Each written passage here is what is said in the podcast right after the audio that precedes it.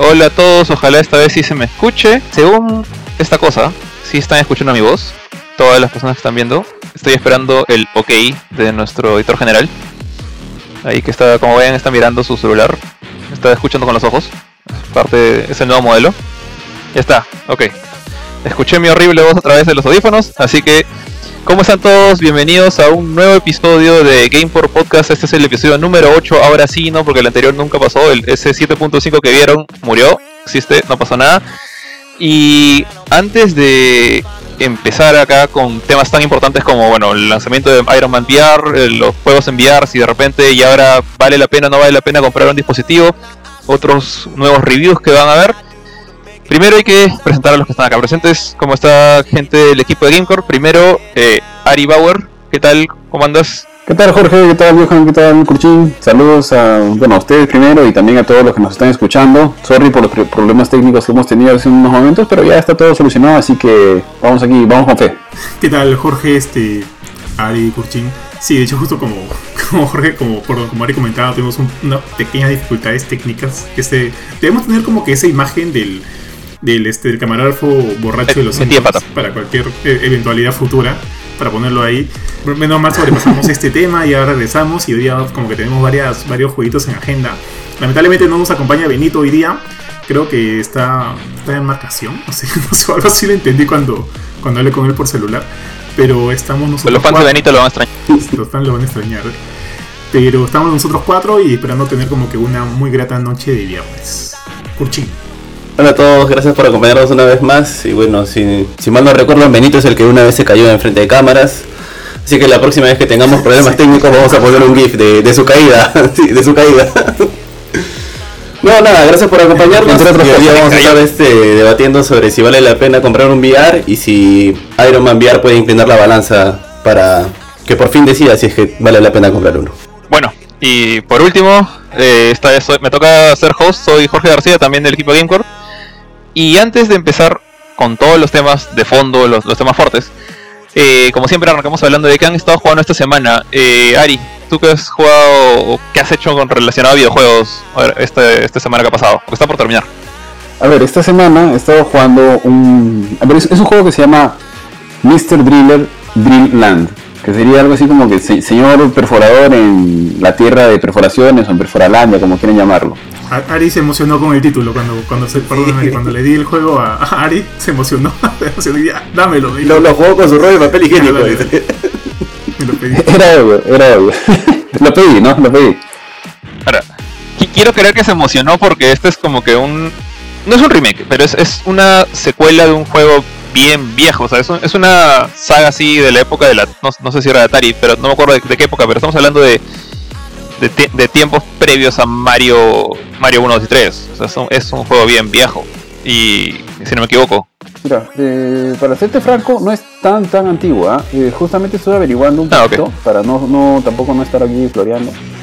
Eh, creo que el juego data del 99, la franquicia original. Es un arcade bastante simpático. Ah, que ver entonces. Sí, en, este, en esta ocasión, este es un. Es como que un, un una remasterización, por así decirlo, de un título que salió en GameCube.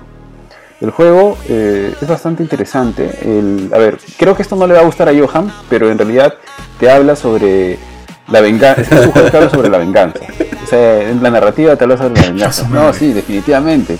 Es una historia de venganza donde se nota cómo el, invitan a estos personajes. O sea, hay, un villano principal, ¿ya? Que invita a unos personajes a una tierra de fantasía una tierra, digamos, una, no una tierra de fantasía, una, un parque de diversiones, un parque de diversiones que tiene cinco actividades principales. Estas actividades principales son los niveles. Entonces tú tienes como que cinco o seis personajes con los cuales vas ingresando a cada nivel y cada nivel al inicio parece bastante, bastante simple, para serles franco, porque es como que un personaje que, está, que aparece en la parte superior y tiene un, un taladro y empieza a perforar, a perforar, a perforar, a perforar. Y el, y este trabajo que hace, al, empezar a perforar, tiene una mezcla de, pues si todos los que han jugado Candy Crush, cuando se unen más de cuatro bloques del mismo color, se, elimina toda la fila de ese color. Entonces, cuando tú, tú dices al inicio, no, ah, sí, o sea, pucha, solamente es perforar, te escapas un poquito para el costado, así, bacán. Pero de ahí el juego te empieza a cambiar las reglas. O sea, cada nivel cada una de estas atracciones dentro del parque te cambia las reglas. En algunos tienes que tienes como que un se te va acabando el aire y tienes que conseguir balones de oxígeno. En otros tienes que atrapar fantasmas que están alrededor, dentro de los, de los bloques. Tienes que primero como que inyectarle una, una sustancia al bloque. En ese momento el fantasma se aturde y luego tienes que golpearlo. En otro tienes como que una aventura medio medieval donde tienes que encontrar, o sea, está- em- empiezas a separar la misma atracción en una zona donde hay una llave, en otra zona donde hay una puerta, luego hay un dragón, luego tienes que enfrentarte a un boss principal. O sea, la variación de las reglas es lo que lo hace bien chévere. La verdad es que es bien bacán en esa parte. Son cinco niveles. Una vez que terminas los cinco niveles, vas hacia el boss principal y aquí es donde se desarrolla toda esta narrativa súper profunda, donde el, villano te habla de que él quería vengarse porque lo habían ridiculizado en algún momento. Y estos, estos este, personajes, y finalmente lanza una, una gran- un robot, un gran, un gran equipo que está, va a atravesar y va a llegar hacia el centro de la Tierra y tú tienes que salvar a la Tierra, entonces tienes que llegar antes que el robot y, destruirlo. Todo dentro de esta temática de romper bloquecitos y hacer este unirlos con colores, ¿no? Ahora, el juego, eh, por más que resulta bastante, te puede llegar a enganchar y a enviciar este, bastante, porque luego una vez que dices al boss principal, o, creo que antes inclusive no recuerdo muy bien esa parte, pero cada, cada, cada vez que pasas un parque de diversiones es como que tienes, tienes- pasas una vez y tienes un segundo nivel, o sea, es un reto mayor, le empiezan a incluir nuevas cosas, o sea, además de las reglas que ya tienes, por ejemplo, si antes tenías que atrapar a 20 fantasmas, ahora tenías que atrapar a, a 30, pero los fantasmas ya no hacen un movimiento tan, tan simple y tan fácil. O en otras que era una cosa tipo Indiana Jones, había unas rocas que estaban estáticas y luego se empiezan a mover. En ese caso, el- las rocas ahora ya no, ya no están estáticas, sino están moviéndose todo el, tiempo mientras tú empiezas a bajar. Te empieza a poner como que... pero es el mismo nivel. Entonces, digamos, lo que genera es que haya una rejugabilidad para que puedas lograr obtener una estampilla, por así, que, te, otorga, una estampilla por cada nivel que vas avanzando.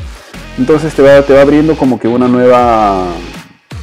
no, son nuevas, nuevas atracciones, sino le, le va poniendo una pizca más de dificultad, una pizca más de dificultad. Ahora, si me preguntan si, si se los recomiendo, si no los recomiendo, yo creo que depende. O sea, a alguien que le gustan los, este tipo de juegos, los puzzles tipo arcade y demás, yo creo que es fácil de recomendar, ¿no? Porque es una mezcla de un... no, Bueno, no es un Tetris, pero es como... Hazte la idea de que estás jugando un... Creo que lo están viendo en pantalla. un- Con- Un Candy Crush con, con una variación donde tienes, tú eres un personaje, ¿no? Me- Claro. Men, es tip- tipo Dick Duke.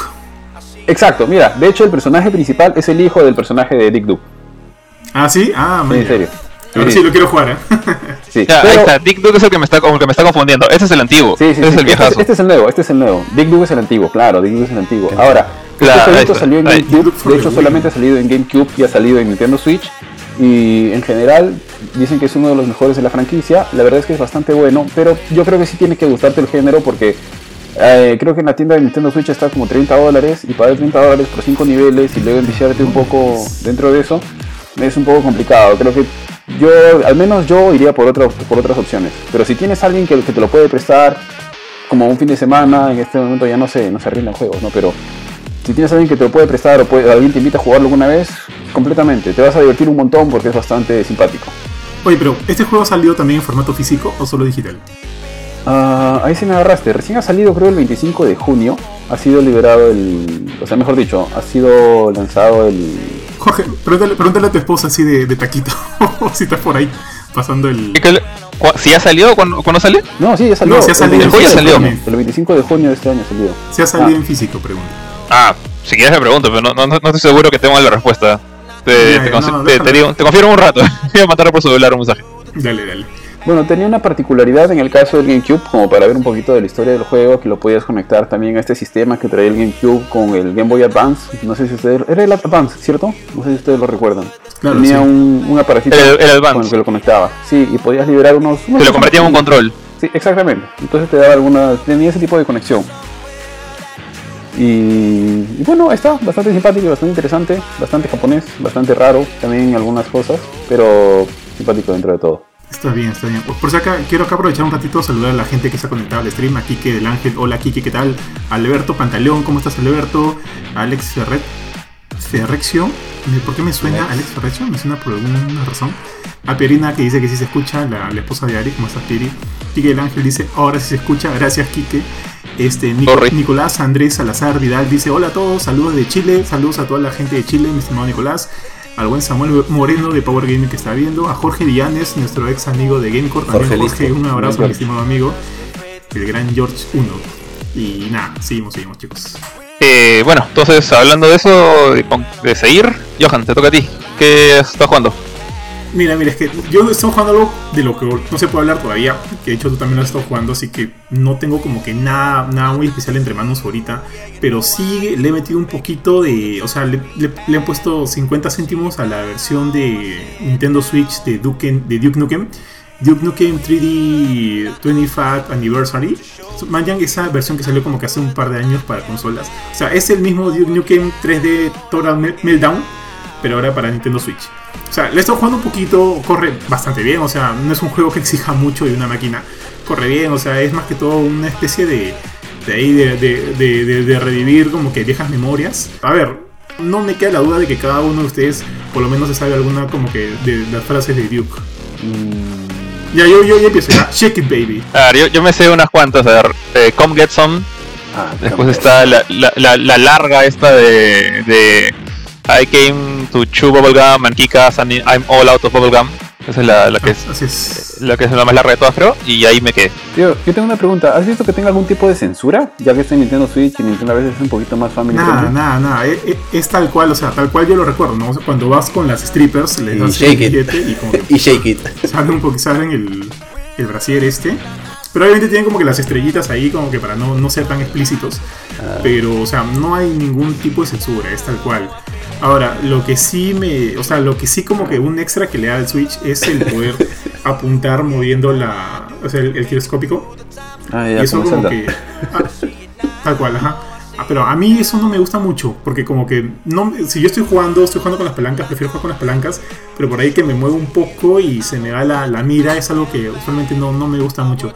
Pero bueno, tiene ese añadido que de hecho es un extra que, que paja para quienes lo usen, a mí no, no me convence mucho, pero, pero bueno, está ahí. Salvo eso, es el mismo juego tal cual salió hace tantos años y hace, el que hace poco llegó para consolas. Eso es lo que. Ah, y he jugado un poquito también de. Pero así poquito ya. Inclusive menos que. Menos que Duke Nukem. De eh, Star Wars Episode 1 Racer. Que Ah, también salió ah, vale. para consolas y para Nintendo Switch. Ah, perdón. ¿Qué No, sí, sí me acuerdo el juego. O sea, yo soy, yo soy como que creo que el, de lo- el, el raro de la opinión contraria. Creo- no le tengo cariño a ese juego por, por haberlo jugado en el 64. Nunca me gustó en el 64. Pero he visto como un montón de gente lo adora. No, no sé qué, qué también estará la nueva versión de que ha salido ahora hace poco. ¿También salió para Play 1 o solo quedó en 64? Creo que se quedó en Buena 64. pregunta. Yo lo jugué en 64. De hecho lo he jugado en arcade, porque salió una versión de arcade que sé que no es la misma. Pero eh, claro. no sé si salió en Play 1. Creo que sí, ¿no? la verdad tendría que revisar. En esa, en esa época yo tenía 64, no tenía Play.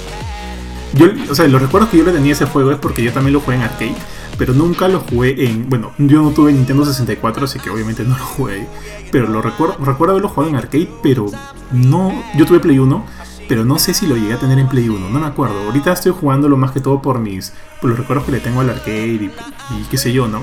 Pero, Pero, eh, este, el arcade Pero nunca el lo jugué en consola. Nunca lo jugué en consola. El arcade era una cosa rara, distinta, porque me acuerdo que tenía los controles así como, como estos este, hovercrafts, que tiene un- una palanca a la derecha y una izquierda para moverte así. O sea, no era un timón clásico, eso, me gustaba bastante. En arcade. Claro, claro. Bueno, estaba jugando como que esos dos, o sea, está bien divertido, corre bastante bien en Switch, también, o sea, al igual que Duke Nukem es un juego que exija mucho de la consola, de alguna consola actual, y así que la Switch está como que mm, más que bienvenido, y aparte que yo lo pedí para Switch porque también estaba para Play 4 y Xbox One, pero lo pedí para Switch porque, o sea, creo que es un juego que se disfruta más, como no exige mucho, lo puedes llevar a cualquier lado, jugar una partida de, de rato en rato, ¿no? Y ahí lo tengo, o sea, de hecho todavía no le he metido tanta, tanto punch al juego, pero sí le, como que voy a invertir algunas horas más, y en la semana va a salir nuestra respectiva review. Yo he estado jugando Burnout Paradise, la remasterización para Nintendo Switch, pero sí tengo ahí un poco de sentimientos encontrados, porque creo que Johan también lo ha jugado un poco y a él le gustó bastante. Y a mí me ha gustado, mira, a mí me ha gustado, pero me ha dejado la sensación de que estoy jugando algo, un juego antiguo, ¿no? Y en estas épocas es como que... Y no solo por cómo se vea, porque en realidad el juego me ha parecido bastante fácil, y a mí me gusta que los juegos sean retadores. Pero sí el juego tiene cosas chéveres, así como a Johan le gusta el Duke Nukem, a mí lo que me gusta del Burnout es este que tú puedes, por ejemplo, a veces estoy chambeando y cada una hora me puedo jugar una, una misión dentro del juego. Lo, paja del juego es que es de mundo abierto, entonces tú estás con el carro por toda la ciudad y encuentras un montón de misiones regadas por la, por la ciudad. Y chambeas una hora y te puedes jugar una, carrerita de 5 minutos. Eso es bacán, eso, eso es lo bacán del Nintendo Switch. O sea, eso es lo paja. Pero en general no, no me gustó mucho. Sentí que estaba jugando un juego bastante antiguo. Las mecánicas, o, sea, el tipo de, de competencia que hay, que es chocar los carros, o ganar la competencia, o que llegues con el carro completo hasta, el- hasta la meta, sin que te hayan reventado el auto en el trayecto.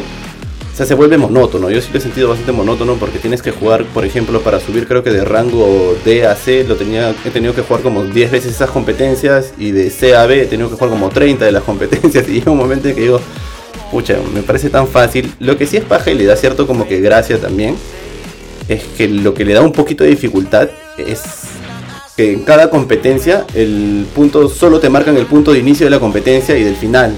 Ya tú puedes ir por donde te dé la gana. No importa si te metes por los atajos o tomas el camino más largo o el más corto. Eso es chévere. Porque no te dice por dónde, dónde tienes que dar la curva ni nada por el estilo. Entonces ya depende de ti cómo lo haces. ¿No? Eso sí me ha gustado bastante. Y creo que la- el mayor gancho que ha tenido es que es portable, ¿no? Y lo puedo jugar mientras estoy chambeando y lo juego un ratito, ¿no? An- Antes era para 360 y te tenías que sentar horas y horas. Y ahora no me... No, por ejemplo, no he llegado a, engancharme a ese punto que me he quedado como 5 horas pegado con el juego. No, no- me pasa ahora con Burnout. O sea, no es un juego que tal vez yo recomendaría para pasar el rato metido horas y horas con el Nintendo. Pero creo que mi, mi estimado Johan tiene otra opinión. Respecto a lo que dices, de hecho, este tiene sentido. Pero digamos como que si bien yo le, también le tengo como que un punto negativo al juego es este su precio. No sé si has visto, pero el juego ha salido con un precio este base de 50 dólares. Claro. Eso a mí sí me parece como que bien usura, ¿ya? Porque, o sea, es un juego que obviamente tiene sus años. Creo que es un gran port. O sea, a diferencia de Kurchin, yo sí creo que es un gran port. Funciona espectacularmente en Switch a 60 frames por segundo. Tiene como que todos los DLCs que salieron posteriores al, al- al lanzamiento inicial del juego. Eh, creo que el tema de, de la libertad que tiene el juego es, una, es como que una mecánica que siento que muy pocas veces se ha visto este, tan bien readaptada en juegos más modernos y eso a mí me pega. Para mí es como que mi Burnout favorito y tenerlo de vuelta con el soundtrack completo es como que chévere. O sea, a mí me gusta. ¿no? El paquetito a mí me encanta. Y, o sea, esas son como que las razones por las cuales me gustan. Pero Claro, considerando que cuesta 50 dólares, yo digo, no, es, no, o sea, como que mucho, eh, es demasiado. Es muy usura para un juego que tiene este am, 12 años. No estoy muy seguro si 10 tiene 12 años, años o tiene. 10 años por ahí. Obviamente es un juego ya viejo, pues no. Por, más allá de que, más allá de que como que las mecánicas y todo para mí, como que todavía resisten al paso del tiempo, sí se siente añejado en, en alguna medida. Pero este, cobrar 50 dólares es ya too much, es demasiado. Yo creo que si salía a 25 dólares, atracaba ya. Pero con 50 dólares creo que lo puedes conseguir mucho más barato en otras plataformas. Por ejemplo, en Play 4, en Xbox One o en PC lo encuentras creo que a 30 dólares. Pero bueno, obviamente en Switch tienes como que la, la- la ventaja de la portabilidad. Pero igual, igual. Sigo diciendo, EA te estás pasando un poquito de... Sí, o sea, yo por ejemplo no lo recomendaría por 50 cocos. No, a balas. Hay mu- Switch tiene muchos mejores juegos para estar pasando el rato por ese precio. Bueno, eh, por mi lado, eh, yo estaba jugando de hecho el, el juego que creo que va a en- encadenar un poquito con el tema principal en un rato. Es este Marvel's Iron Man VR, que eh, ha salido de hecho el día de hoy. Tuve la chance de jugarlo con unos cuantos días antes de, de anticipación, ¿no? Pues justamente por el review. eh, por. Bueno, porque me tocó a mí, porque creo que yo soy el único del, del, del equipo con, con eh, PlayStation VR. Pero honestamente, Yo, este juego yo- sí. yo tenía, yo tenía, hasta que me lo pediste de vuelta, Jorge. mío. El suyo, el suyo. O sea, yo, yo compré este.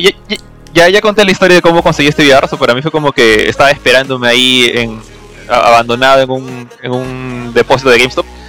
Y acá Era está. su Charmander, Tengo un- ¿no? Su Charmander.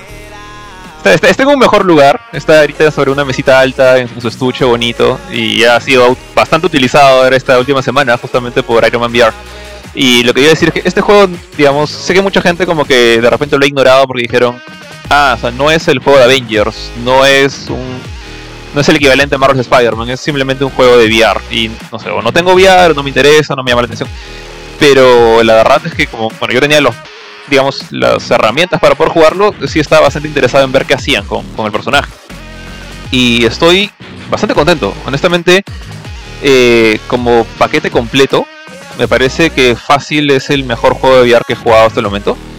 Eh, si bien eh, Ace Combat me sigue gustando más al momento de combatir, para la redundancia, por el tema de que me gusta más cómo se controlan los aviones y el hecho que puedes básicamente eh, meterte tanto así que tienes el, cielo en los pies y la, tierra en la cabeza porque tu avión está de cabeza y estás todo el tiempo girando en las nubes. Digamos, ese gameplay es bien chévere. Pero el problema en, Ace Combat es que son solamente unos tres niveles de, o dos niveles, perdón, de, de VR porque es un modo extra. Mientras que en Iron Man VR estamos hablando de un juego de entre unas 8 o 10 horas si te pones a sacar todos los challenges y cositas que hay por ahí.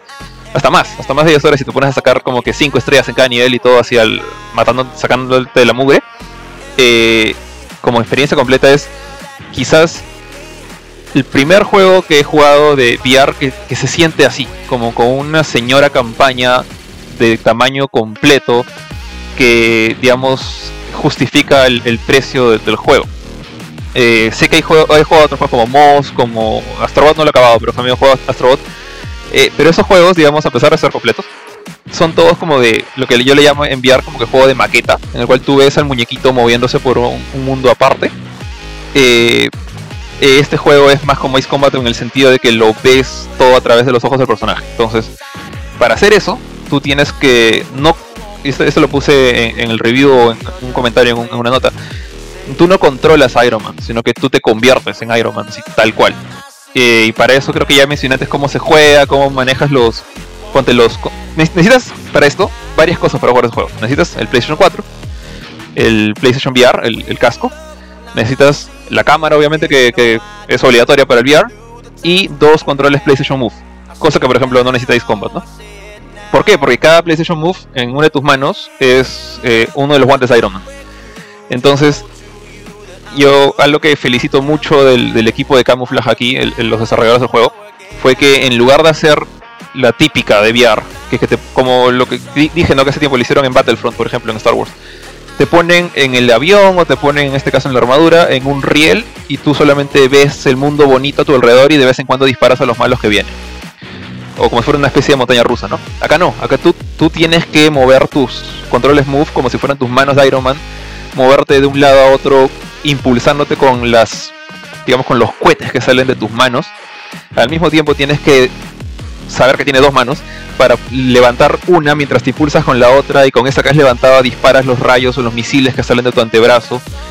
Y todo ese, todo ese feeling es bien chévere, la verdad. Eh, me enganchó bastante, eh, me divertí bastante, también me cansé. O sea, de hecho, siento que el juego está diseñado como para que juegues unos unas dos, tres misiones, porque estaban dividido en varias misiones de la campaña, eh, y luego descanses.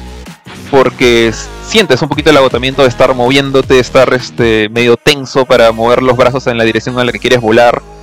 Entonces, recomendación, a menos que se sientan como que seguros de su fortaleza, eh, descansen de vez en cuando. Yo jugué más o menos cuatro misiones por sesión y sí salí medio cansado.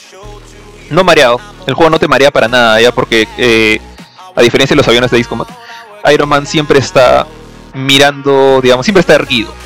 Siempre está con la cabeza arriba y los pies abajo. Entonces nunca te pones de cabeza, nada por el estilo. Todo te mueves de una manera como si, como si estuvieras parado. Entonces eso por un lado ayuda bastante a evitar esos mareos que mucha gente siente. Eh, Ahora, otra cosa que no me esperaba de este juego y que estoy también una vez más muy contento es la historia. O sea, no, no estoy hablando que este juego va a competir con el Last of Us, pero la historia que han hecho tranquilamente es un muy buen arco de, cómic para Iron Man. Digamos, es, es, una historia que esperaría leer en, en un arco de unos 6-8 números eh, en Marvel Comics. O incluso una película animada. Entonces, no voy a spoiler la historia, pero no esperaba eso. O sea, yo esperaba que era como que, ah, sí, es Iron Man y ahora vas a pelear primero con, eh, no sé, pues este, el Dinamo Rojo, después vas a pelear contra este, ¿cómo se pata? El Tornado, no recuerdo cómo se llama el patita, uno de sus malos. Después te toca pelear con un Modok y después, no sé, qué sé yo, el Mandarín. No, acá es una historia bien armadita. La, villana principal es Ghost, que la mayoría de la gente la, la conoce por la película Ant-Man and the Wasp. Eh, es la versión de la película, es la, versión femenina de Ghost. Y alrededor de este combate entre ellas, las, las razones por las cuales Ghost está, digamos, atacando a Iron Man, porque ella es la que empieza la, pelea, eh, están muy, muy centradas en lo que es el pasado de Tony Stark. Y ustedes no sé si qué tanto saben de cómics que, o las películas en general, pero Tony Stark, digamos, no era una buena persona antes de ser Iron Man, era un, era un negociante de armas. Eh, vendía armas a, países en guerra y se llevaba la plata, ¿no? Entonces, mucho, mucho se maneja eso, se maneja el, detalle de que Tony no es una, no fue una buena persona, está tratando de ser una buena persona, pero su pasado siempre va a estar ahí persiguiéndolo por una u otra razón. Y varios de esos, de esos digamos, detalles se utilizan en personajes, en eventos, eh, que te hacen, digamos, que te enganchan. A pesar de que una- un detalle que no me gusta mucho, es que hay varias misiones que reutilizan el mismo escenario. Entonces, eh, recuerdo haber peleado por lo menos unas cuatro veces afuera de la casa de Tony en Malibu. Todos se acuerdan de seguramente la escena de Iron Man 3 donde está la casa de Tony en este risco, es tal cual. O sea, ves el mar, ves el risco, ves unas cuantas montañas. Esa es una arena de batallas, donde peleas. En el tutorial, peleas en tres misiones más. Después está la ciudad de Shanghai, que es como una especie de maqueta de edificios que para esto, si te acercas bastante, sí ves que la textura es bien básica, es como que level play 3. O sea, son como que maquetas, eh, como se parece, parecen edificios de cartón con lucecitas. Salvo el edificio Stark que está al medio que sí está más bonito. Eh, y creo que dos veces en el Helicarrier Shield. Todos estos niveles que he dicho están en el trailer, así que no es, no es algo de spoiler ni nada. Hay más, pero yo siento que este juego donde más se luce es en los niveles donde no reutiliza escenarios, sino que utiliza niveles únicos diseñados para una narrativa que, que están contando con esa historia de Ghost versus Tony Stark. Eh, en particular, bueno, ya en particular el final, la parte final, la, la misión antes de la final para mí ha sido excelente, pues la, la mejor misión de, todo el juego. Eh, esa y la anterior, o sea, la antepenúltima y penúltima son bien chéveres. Y la primera misión también, que, te pinta muy bien el, el feeling de Iron Man porque estás como que volando al, al lado de un, de un avión que está a punto de estrellarse. Entonces, eso, o sea, el juego tiene cosas que, como he dicho, tiene cosas que no son perfectas, tiene como defectos como esto de, la calidad de las texturas. Para esto no juego en Play 4 Pro, en un Play 4 normal con VR. Eh, los escenarios reutilizados. Siento que hubiera sido muy chévere que así como en Spider-Man desbloqueas un montón de trajes, acá desbloquearas un montón de armaduras. Eh, lo que hace este juego, ha- han contratado al diseñador de, o al artista de Marvel, Adi Gra- Granoff, creo que se, se apellida, para diseñar una nueva armadura, que se llama la armadura Impulse o de Impulso. Y a esta armadura le pones diferentes colores, que se parecen a armaduras clásicas de Iron Man, pero no son la armadura. Eh, sin entrar en spoiler, vas a cambiar de armadura, pero no es como que tienes una colección así como en, Spider-Man. Entonces ahí siento que falló un poquito el tema de los, de los coleccionables, pero el resto, la experiencia de juego está excelente, la historia me sorprendió lo, lo bien armada que estaba. Y la duración, o sea, un juego VR que dure 8 horas, eso es totalmente anormal. Entonces, eh, yo ya tenía un VR, entonces no tenía ninguna razón para no tener este juego. Y creo que con esto voy a pasar un poco al tema principal, pero aprovecho de, de preguntarle a ustedes si tienen alguna duda y si... Bueno, la pregunta de, comprar un, un VR creo que la paso por el tema principal, pero les pregunto a ustedes porque están, estado completamente callados. Quiero saber si, si hay algo por ahí. Un toque, un toque. De hecho, sí, porque, bueno, te hemos estado escuchando este el soliloquio de, de tu boda a Marvel's Iron Man VR, del cual este, ya me habías comentado antes por interno, por, por Facebook, y de hecho este sí me llamaba mucho la atención. Pero también justo, este, justo quería comentar lo que acabas de decir. De repente aprovechemos esta oportunidad para ya pasar de frente al tema de fondo y mediante las cosas que te vayamos preguntando acerca de Marvel's Iron Man VR, también vamos de repente preguntando algunas otras cosas acerca de, de qué tan eh, qué tan este chévere sea o no comprar o qué tan factible sea o no comprar ahorita un, un sistema VR, ¿no? Así que vamos a pasar recién ahorita al tema de fondo y con el tema de fondo que llega, mi estimado Ari. Bueno, como todas las semanas nos acompañan nuestros grandes amigos de Brewdog. En este caso tengo nuevamente la Zombie Cake. En el caso de... Yo tengo la indie, la Brewdog ¿Ustedes, chicos, indie. ¿Cuál están ahora? Sí, Yo es, tengo la indie. es la, la más Todos tenemos la indie el día de hoy, aparte de ti. Bien, bravo. Salud, chicos. Todavía no lo he probado, creo, pero... Oye, una consulta, una consulta justo, justo ahorita que estamos hablando de la chela. eh, ¿Qué tan complicado sería como que tomar tu chela y meterte al VR, no? Este, yo asumo que probablemente, n- bueno, yo no lo recomendaría a alguien como, como nuestro buen amigo Benito. Creo que la cosa terminaría muy mal ahí. Pero... Mal para el VR va a terminar. Mal para el VR, exactamente. Pero suena interesante, podemos hacer ese experimento alguna vez, a ver qué tanto afecta no. Y ojo Yo que acá bueno. está conect- Perdón, perdón, harto que sorry, Kurchin. Nuestra buena amiga Dale, dale. Fabiola Guapaya Benítez nos dice: Hola, hola Fabiola, antojándonos de una rica chela y yo aquí full chamba. Eh, bueno, Fabiola, empieza el sábado, así que si, si estás como que antojada de una buena chela, asegúrate de llamar a nuestros amigos de Brewdog. Primero, no se olviden de que la gente de Brewdog está, está siempre, eh, los pueden encontrar en, como Brewdog Perú en, en Instagram. Los números a los cuales los pueden llamar para el delivery son el 9581-92425 y al 9728-26204. Recuerden que los pedidos son solamente para mayores de 18 años y tomar bebidas en exceso siempre es, así como con todo lo que se pueda llevar al exceso, siempre es dañino para la salud. Así que recuerden chicos, tienen de- para escoger de- de- distintos, tipos, desde la Zombie Cake, la Indie, ¿cuál más estaba? La Elise Juice puede ser, y la otra que era buena, El la. Pankipa. Pankipa, ¿no? Ujú. Sí, muy buena. Así que no se olviden chicos, antes de que se nos pueda volver a pasar, solo para recordarles, Brewdog Perú, los pueden encontrar como Brewdog Perú en Instagram y a los números del 9581-92425 y al 9728-26204 para pedidos a delivery. Los ubican por WhatsApp. Y acá, simplemente comentarles que Brewdog dice acá, tiene un recorrido bastante largo, 13 años, 4 plantas de cerveza, 100 bares alrededor del mundo, 2.000 trabajadores y más de 130.000 inversionistas por todo el mundo. Bienvenidos al nuevo Brewdog. Este es muchachos, así que ya saben, ya tienen el número que Ari nos ha comentado, es el número de WhatsApp y por ahí se comunican directamente con Brewdog Perú. Gracias amigos de. Gracias. Ahora sí, tema de fondo, mi estimado Jorge.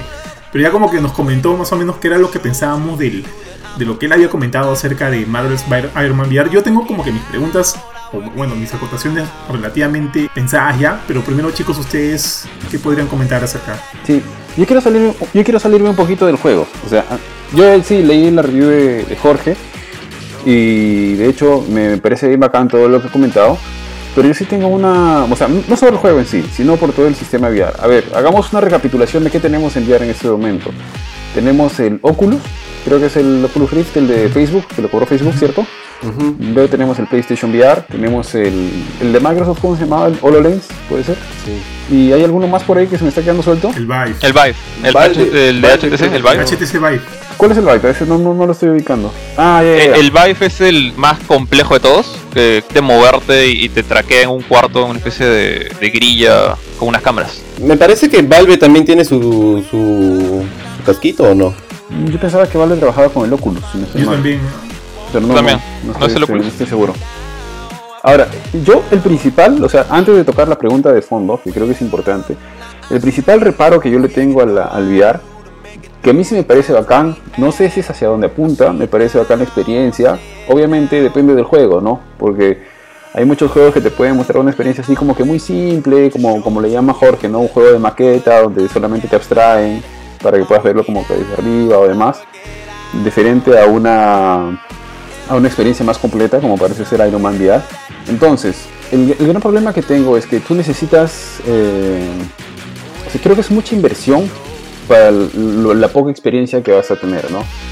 Obviamente, si tú tienes un Play 4 en casa, bacán, porque ya, digamos, ya tienes una parte de, ¿no? Pero necesitarías, ¿cuántas cosas? Necesitarías una consola o, un, o una PC en este caso, y necesitarías el equipo de VR. No sé si en este caso mencionaste, no, sí, el- creo que el, el equipo de VR viene separado de los de los mandos de PlayStation Move, ¿puede ser?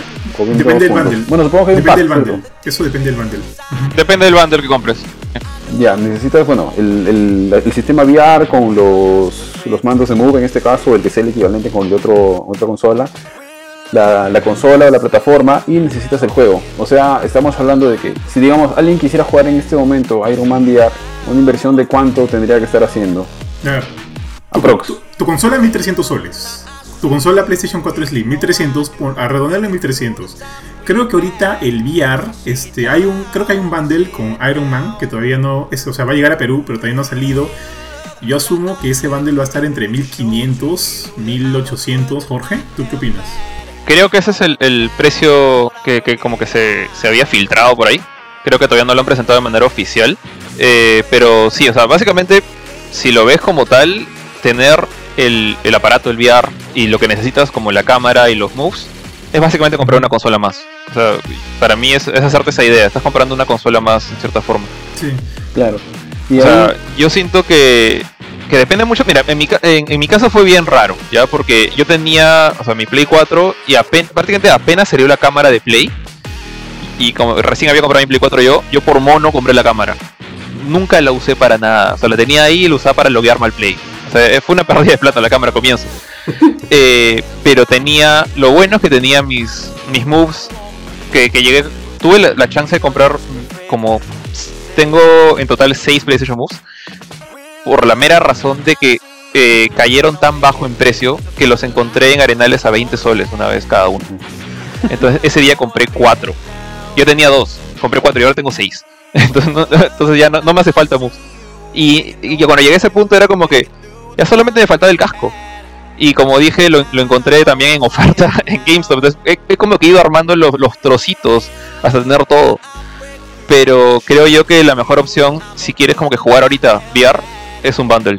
Porque hacer lo que yo hice es cazar ofertas. Es, es eso o mejor aprovecha la oferta ya de por sí que es un bundle. Que de, de repente te sale más barato. No sé. A mí el VR me costó 150 dólares pero porque estaba usado. Creo que el precio normal del aparato es 300 o 250. La cámara son como 60 dólares más. Y cada move, si es que los encuentras a 20 soles bien por ti, pero creo que están ahorita como que en 30 dólares cada uno, o 20 dólares. 20 dólares que están cada uno. Eh, y estoy hablando de precios de Amazon. O sea, acá en, en retail debe estar como lo que dice Johan, 1500 soles por lo menos, todo el paquete. Eh, Le voy a preguntar ahorita al Papu de Papus, a ver si me responde para ver cuánto va a salir el, el bundle de, de Marvel's Iron Man VR. Sigan chicos, sigan chicos, a ver si me responde. A ver, acá lanzamos la primicia. claro, mientras va preguntando a Para- Johan, entonces, So- claro, en, lo- en respuesta a lo que dijo Ari, creo yo, es para que toda esta inversión, porque es una inversión fuerte, te, te salga a cuenta. eh, como dije, yo, yo tenía el, el Move desde antes porque en Play 3 usaba el Move para jugar este PlayStation Sports. eh, no me acuerdo si era juego de, de deportes, porque Sí, jugaba, con- jugaba con mi papá, jugaba este juego de tirar arco y bochas y esas cosas. Entonces por eso tenía los moves. Pero en, eso se resume, o sea, si quieres un VR, o sea, o te, da, te, da la- te llama la atención comprar un VR, mi, mi pregunta, mi contrapregunta a ti sería, ¿qué juegos quieres jugar? O sea, porque es, es una consola más y creo que la, la regla normalmente es cuando compras una consola, es porque ya tienes en mente unos cuantos juegos para jugar en ella, por lo menos unos 5 juegos. O sea, si compras un Play 5 ahorita, ¿por qué? ¿Qué juegos quieres jugar? ¿Qué- ¿Y qué juegos están disponibles en ese momento para jugar? Por, o sea, eso es lo que va a pasar de acá a, unos 6 meses. Entonces, esa sería mi, mi, razón. O sea, si quieres jugar Beat Saber, Astrobot, eh, Ace Combat, Iron Man VR, eh, Mouse, tienes toda esa lista ya en mente, ya ok, cómprate un VR, ya, ya- es hora. Pero si solamente te llama la atención, eh, no sé, pues, ver los, los personajes de Tekken en VR, ahí no tiene mucho sentido, pues, creo yo. Creo que más que nada va por eso. Si la librería te llama la atención. Sí, claro, justamente, o sea, como bien dices, no, creo que es por la experiencia finalmente, ¿no? O sea, que. Y, y si tú si digamos, porque en realidad los buenos juegos de VR, como bien los mencionas, mm, te diría hasta que son contados con las manos, o sea, digamos las que son como que experiencias completas, que valgan la pena, son no, no son muchos, Ajá. son poquísimos, ¿o no? Ah, yo creo que todos los que yo jugué, puedes sacar una docena solo por ahí. encontré uno. Que era, o sea, que parecía un juego juego, pero yo no he jugado en, en el VR de PlayStation, yo jugué en Oculus y jugué varios. Y el que y el que solo jugué la demo porque no lo llegamos a comprar porque justo lo descubrí cuando entramos a la cuarentena y ya se quedó en otro lado del Oculus fue el Asgard. Ese. Asgard sí parecía un juego juego. No parecía tanto una maqueta como lo que comenta Arga- Asgard Wrath. Ajá. O- Ojo que no tengo nada en contra de los juegos. O sea, so- sorry, lo, lo de juego maqueta no lo decía porque fuera malo, sino simplemente era porque era otra manera de ver el mundo. O sea, en los juegos maqueta, como lo está llamando yo, tú no eres el personaje, Claro. ves al personaje. Y mientras que en los juegos de punto de vista, tú eres el personaje, ¿no? Este, esa era la, la diferencia que quería hacer. Ojo, ojo, de hecho sí quiero acotar un- una, una pequeña cosa que, que si bien como que hay varias ofertas de VR, también hay que considerar que la oferta de PlayStation, entre comillas, o sea, entre comillas, es la más barata. Considerando, si ya tienes una consola y quieres de alguna manera entrar al VR, eh, una PlayStation VR creo que es mucho más barata de lo que te podría costar en este caso un Oculus. un Oculus o inclusive un HTC Vive o no, no me acuerdo de cuál otro hablamos en el mercado. Bueno, yo no conozco mucho el tema del HoloLens. Es más, no sé si se está vendiendo a nivel comercial. Estoy totalmente, este, no conozco el tema del HoloLens de Microsoft. Pero bueno, considerando que tú ya tienes una Play 4, así como un usuario de PC ya tiene una PC y ya no van a invertir como que en la plataforma base, yo me pongo a pensar, ¿no? Es este, ¿a quién le va a salir más a cuenta entrar al mundo VR? Definitivamente al usuario de PlayStation, porque una PlayStation VR, entre comillas, es como que el, recurso más barato, la opción más barata de, de tener una consola VR ahorita actual. Y justo acá este, hay un comentario de Pablo Garrido Campos. Hola Pablo, dice, es una buena inversión el VR, hay muy buenos juegos para VR. Y de hecho, este, por ejemplo, si yo, si yo me comprara una PlayStation VR y no optara por un, por un este, Oculus, me quedaría con la pica probablemente de no jugar un juegazo que, que creo que todo el mundo este, le ha dado 10 por todos lados, ha sido bastante eh, alabado, el, el este, Half-Life Alyx, que de hecho es como que sí creo que es un juego que me encantaría probarlo. Pero fuera de eso, por ejemplo, yo creo que en el PlayStation VR hay juegos, y eso, Jorge, no sé si tú lo has jugado, porque de hecho no lo has mencionado en ninguna de las veces que por ahí has comentado títulos VR para la PlayStation, es este Truth and Blood, que nació como demo de, de, de este demo eh, London Heist. Blood, Blood and Truth también es un juegazo para Claro. PlayStation VR. Eh, Este, a mí me parece como que uno de los mejores que salió en su momento. Obviamente, entre mis top están este Astrobot Rescue Mission, que me parece un juego demasiado bonito. Y como que sí captura y sí como que te vende la experiencia VR en, en- muchos sentidos. De repente, como dice Jorge, no eres tú en primera persona, sino tú ves acá al, al muñequito moviéndose y tú controlándolo como una fuerza externa. Sí, pero igual, o sea, la experiencia está ahí, la experiencia es, es vendedora, es, es apasionante. Ahora, el London Truth ya la cosa va, como dice Jorge, a un tema de primera persona y tú ves todo desde tus propios ojos. Y ahí hay un como que... Y ahí hay como que un tema este... Se murió Ari, ya ahorita regresará, murió Ari. regresará con Avengers, Avengers 5. Este, Truth and Blue también es un juegazo. De hecho, que yo creo que sí debería ser considerado como que también uno de los juegos por los cuales uno podría considerar comprarse una PlayStation VR. Y ahorita con la salida de Iron Man VR, que yo no lo he jugado, pero yo confío mucho en, el, en, en las opiniones de Jorge, y me dice que es un juego que sí vale la pena y todo lo demás, considerando lo exigente que es Jorge, yo digo, ok, yo estaría totalmente de acuerdo en invertir también por un Mar- Marvel's Iron Man VR. Y ahorita déjenme, antes de terminar mi, es- eso que quiero decir, justo vi que se acaba de conectar uno de nuestros amigos de PlayStation. Este, no, voy a decir tu nombre, amigo de PlayStation, pero entre los cuatro solo hay una PlayStation VR, así que si quieres mandar una, otra más. O sea, si quieres mandar una, bienvenido sea para seguir hablando de, de los juegos VR de, que van a salir este, próximamente. Y ya. Pero bueno, este, también hay otro tema que creo que es importante, es considerando que ya se está acabando, digamos, como que esta generación de consolas. Y invertir ahorita por una también es complicado, ¿no? Porque, o sea, no hay noticias, no hay nada oficial, pero creo que es obvio que en algún momento va a salir una PlayStation VR 2. Y Sony está invirtiendo bastante en este rubro porque, digamos, como que entre Microsoft y Nintendo es el único que está invirtiendo fuertemente en, el, en la carrera VR. Así que yo asumo con las patentes que están saliendo y con todo lo demás que en efecto va a haber eventualmente una PlayStation VR 2. También me pongo a pensar, ¿no? ¿Qué tan factible sería desembolsar ahorita por un sistema que de repente acá 2-3 años va a tener como que una secuela? Eh, es una buena pregunta. O sea, la verdad, la verdad yo estaba. No estaba pensando eso. No, no pensé que saldría un PlayStation VR 2. Eh, en particular, como dije, por, por lo. Porque curiosamente el PlayStation VR es muy similar en diseño visual al PlayStation 5. Entonces pensé que, que estaban pensando en el VR ya como una cosa que iba a durar a través de dos generaciones, así como el, el PlayStation Move también duró por dos generaciones. O está durando por dos generaciones. Entonces, este, ahorita, mira, si se confirman los detalles de PlayStation VR 2, o sea, mi pregunta sería, bueno, ok, bacán, pero voy a poder usar el 1, el PlayStation VR 1 con, con el Play 5, porque al final de cuentas, el que corre el juego es la, es la consola. Eh, hay un pequeño aparato que parece como un PlayStation 4 chiquito, que lo que hace es eh, procesar un poco más de, cosas y mandarlas al VR pero la, carga fuerte la hace la consola, el Play 4 en este caso, ahora en el Play 5 en el futuro. Entonces, realmente es, eh, va a ser una mejora obligatoria. O sea, va a ser como que si quiero jugar Iron Man VR 2, necesito tener un PlayStation VR 2, o es simplemente una mejora técnica como lo que pasó con- entre el PlayStation VR 1.0 y el 2.0, que también hubo un segundo modelo que Más que nada cambiaba un poco la, ubicación de los botones en el casco, la comodidad en general al usarlo.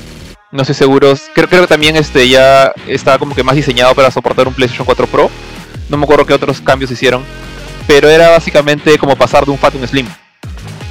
Eh, entonces, si se confirma esto de que va a ser un PlayStation VR 2, ya ca- caballero, y que te va a correr estos juegos antiguos, o sea, que, tranquilamente vas a poder jugar Astrobot en PlayStation 5, ya normal. Pero ahora si te dicen, espérate, ¿no? Normal, espérate. Pero si te dicen, ok, PlayStation VR 2 funciona para, no sé, Astrobot 2, Iron Man VR 2, eh, lo que sea, otro juego, y que es- esos juegos necesitan sí o sí PlayStation VR 2, y el PlayStation VR 2 te va a correr los juegos antiguos como Iron Man VR, ya pues compra del 2 y espérate un rato. Es lo que diría yo. Pero si no, ya son dos consolas distintas, ¿no? Al final de cuentas. Este, chicos, un paréntesis, este Pablo Garrido Campos mandó 25 estrellas, luego mandó 10 estrellas y luego mandó 10 estrellas más. Gracias Pablo, este no sabemos si te has equivocado el botón porque han sido como que 3 estrellas en, en- en- en consecuentes, pero gracias, gracias por tu apoyo mi hermano. Quien quiera donar también, agradecidos nosotros. Si no quieren donar, no hay ningún problema, pueden compartir el stream, igual se lo vamos a agradecer a todos. Podemos mandar saludos a todos los que se están conectando, muchas gracias nuevamente. Eh, sorry Jorge, dale, dale, continúa. No, nada, o sea, eh, ese sería. Es es un poco apostar a un futuro que no conoces. Porque eh, si se confirma este PlayStation VR 2 y es una cosa que es. O sea, el único dispositivo VR que va a funcionar con Play 5 y por ende lo vas a necesitar para jugar juegos VR, vuelve a lo que, dije, lo que le dije a Ari. Ese, esa- ese aparato, el PlayStation VR 2, tiene suficientes juegos como para justificar su compra. Entonces, ahí la pregunta, la subpregunta sería, ¿te puede correr los juegos de PlayStation VR 1? Entonces ahí tienes unos cuantos que de repente no has jugado antes y puedes sumar a la librería. Si hay suficientes juegos que te interesan y prefieres esperar al 2, bacán. Si estás contento con esta cantidad de juegos que hay ahorita, eh, que son, yo creo que son por lo menos unos 10 o, a do- o una docena, dale, cómprate una vez el, el, el 1, porque de hecho hay bundles, hay ofertas. No, no es ya. No es tan difícil conseguirlo a un precio reducido al, al original, honestamente. Entonces, es eso. Es nada más, eh, se reduce a que si tiene la consola que vas a comprar, en este caso el aparato VR, tiene los juegos que quieres. Y creo que eso se aplica también, ponte a, al Oculus. O sea, te gusta Half-Life Alyx, bacán. Eh, pero a menos que seas como que, que respires y comas Half-Life y que necesites Half-Life en tu vida, ¿qué otros juegos te llaman la atención de la propuesta de PC? ¿no? Entonces eh, ahí está, el- eso sería como que para mí la, la gran respuesta a vale la pena o no vale la pena. Entonces ahí yo, yo entraría a discutir entre si cada juego creen o no que vale la pena, ¿no? Porque hay algunos que son bien, bien mínimos o son modos nada más. Bueno, a mí me parece, mira, a mí parece chévere que PlayStation se haya metido. De hecho, se metió de cabeza ya. Como, o sea, no sé si tanto como de cabeza, pero al menos de los tres, ¿no? De los tres grandes que estamos hablando de Microsoft, Nintendo y Sony. Sí, se metió, sacó su, su, su PlayStation VR. Mm, le tenía un poco el, el temor o el miedo como por el fantasma del, que tiene PlayStation con sus otras plataformas paralelas o conexas a- de la marca, ¿no? Como fue por ejemplo el PSP o el PlayStation Vita. Pero al menos hasta ahora, según lo que he visto, le está dando bastante soporte. Creo que como bien menciona Jorge, Iron Man VR, aunque también, eh, también hubieron buenos juegos en, en ambas consolas como fue el PSP y el PS Vita.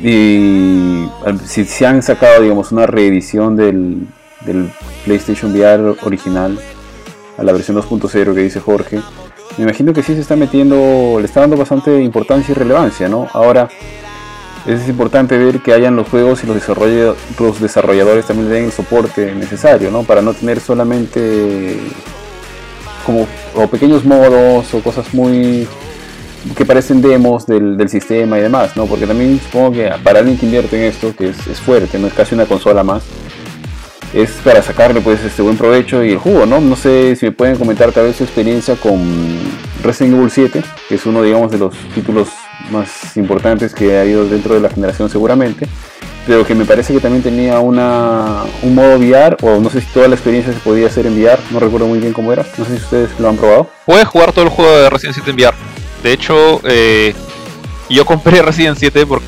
porque lo vi este, justamente que tenía ese modo. Porque a mí, yo cuando. Ustedes ya saben, a mí no me ha gustado mucho el cambio a primera persona de Resident Evil. Entonces, cuando salió Resident 7, como que lo ignoré. O sea, eventualmente lo compré, pero lo compré porque tenía el VR. Y era como que, oye, este juego se puede jugar completamente en VR.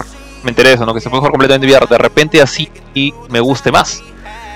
Eh, no fue el caso, pero no he hecho lo culpa de VR, he hecho lo culpa de Resident 7. En general no, no, no, no le dio mi gusto.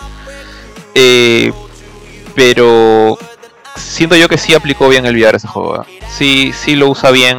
No lo usa a la perfección. O sea, ponte, no juegas con el move como si fuera tu pistola. Juegas con un mando. Ahí ya de por sí rompe un poquito la inmersión. Pero el casco te ayuda bastante a meterte en la mansión de los Bakers. O sea, te sientes como que un poquito más. Encla- un poco más claustrofóbico. No sé si alguien más ha jugado en VR.